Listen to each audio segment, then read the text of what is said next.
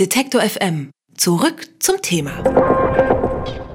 Ich erzähle Ihnen jetzt mal, was morgen im Idealfall passiert. Musikliebhaber stürmen in die Plattenläden, stöbern durch die Regale Eigenbau und immer auf der Suche nach dieser einen kleinen Scheibe.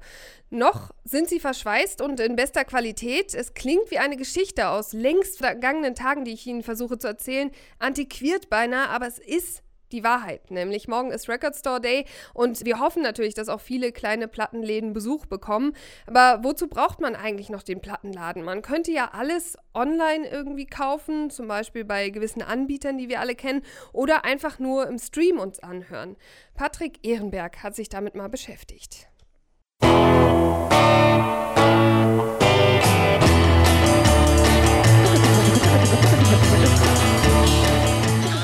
Prinzip ist der Plattenladen seit zwei Jahrzehnten ein Treffpunkt geworden für Sammler außergewöhnlicher Schallplatten oder aber besonderer Musik, ausgefallener Musik, spezieller Sparten oder Genres und es ist neben der Nische, die er ist, eben auch so ein Treffpunkt für das Vinyl als spezielleres Medium im Vergleich zu den anderen äh, Medien, die es gibt und die so ein bisschen eher dem Mainstream verfallen. Daniel Lessig ist Inhaber des Plattenladens Phonozentrum in Leipzig. Diese Sammler, von denen er spricht, haben es geschafft, dass die Schallplatte überlebt. Und das trotz Streamingdiensten wie Spotify, Deezer oder Apple Music, die die Musikindustrie grundlegend verändert haben. Mit wenigen Klicks lassen sich MP3s herunterladen und die Mediathek auf dem Smartphone oder der Festplatte zu Hause füllt sich. Musik online zu kaufen, zu streamen oder zu mieten scheint mittlerweile der bequemste Weg zu sein. Am Ende hat sich die Schallplatte gegen diesen Trend behaupten können. Leise und bedächtig. Seit geraumer Zeit erlebt das Vinyl ein nie geahntes Comeback. Die CD dagegen scheint längst in den heimischen Regalen zu verstauben.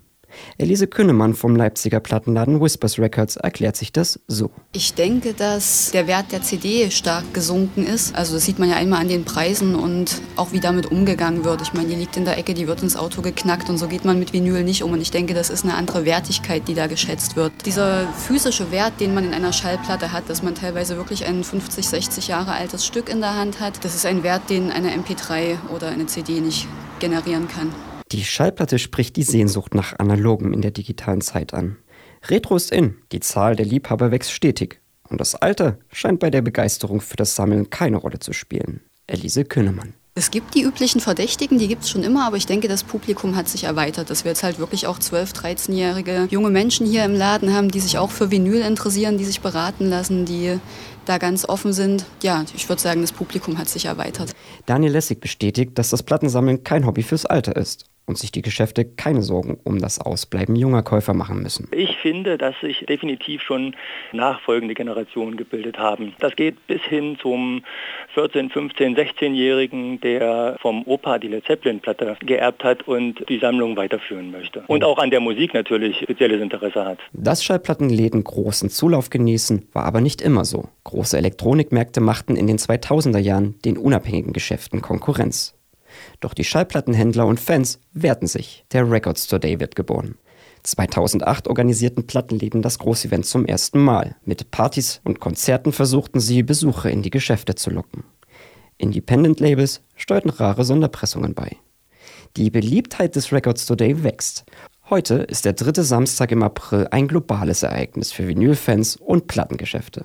Auch in Deutschland ist der Record Store Day zu einer guten Möglichkeit geworden, begehrte Platten in limitierter Auflage zu ergattern. Mit einem normalen Geschäftstag ist der Record Store Day dabei nicht zu vergleichen wie Elise Künnemann berichtet. Der Andrang ist sehr viel größer auf jeden Fall. Also da bildet sich auch wirklich mittlerweile eine Schlange vorm Laden. Es ist auch von Jahr zu Jahr mehr geworden, die Nachfrage und auch das, was wir bestellen und was wir verkaufen. Wir haben viel vorbereitet, also wir werden Getränke und ein bisschen Kuchen anbieten. Wir haben eine Band.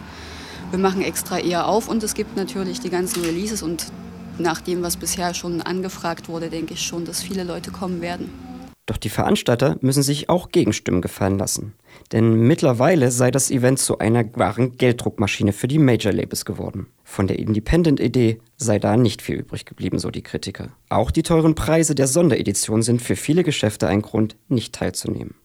Auch Phonozentrum-Inhaber Lessig ist immer wieder unschlüssig, ob sein Geschäft die Investitionen wagen soll. Es ist im, Prinzip wirklich jedes Jahr so eine Zwickmühle. Wir sagen immer, oh, Record Store Day und dann lesen wir uns die Listen durch und sagen, hm, das ist auch eine schöne Platte und auf alle Fälle sollte man das da haben und es gibt echt schöne Geschichten, aber man landet dann wirklich beim Verkaufspreis von 30, 35, 40 Euro für eine Einzelschallplatte. Und das sind die ersten Bauchschmerzen, die wir da bekommen haben und die zweiten Bauchschmerzen sind die, dass es jetzt in den letzten zwei, drei Jahren nicht selten so ist.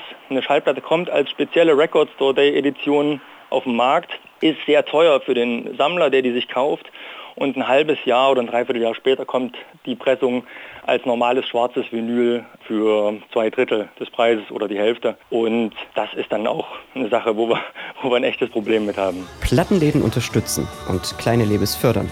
Das war die Grundidee des Record Store Day. Denn die unabhängigen Plattengeschäfte sind nicht nur Verkaufsstellen für Schallplatten. Sie sind Anlaufpunkt für eine Szene, die längst keine Subkultur mehr ist. Mögen die Preise für seltene Vinyls auch gestiegen sein, und der Record Store Day auch für Kritik sorgen.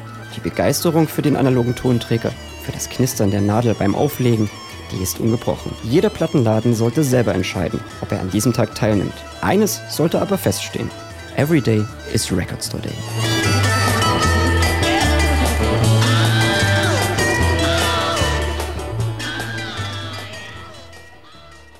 Detektor FM. Zurück zum Thema.